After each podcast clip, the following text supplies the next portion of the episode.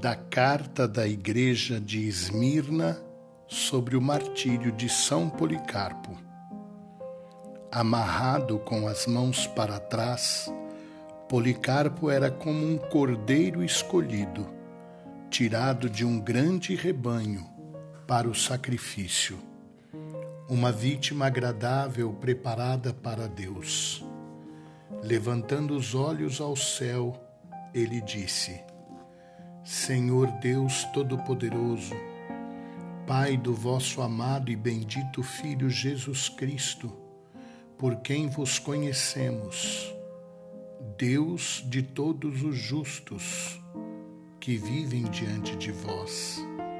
Eu vos bendigo porque neste dia e nesta hora, incluído no número dos mártires, me julgastes digno de tomar parte no cálice de vosso Cristo e ressuscitar em corpo e alma para a vida eterna.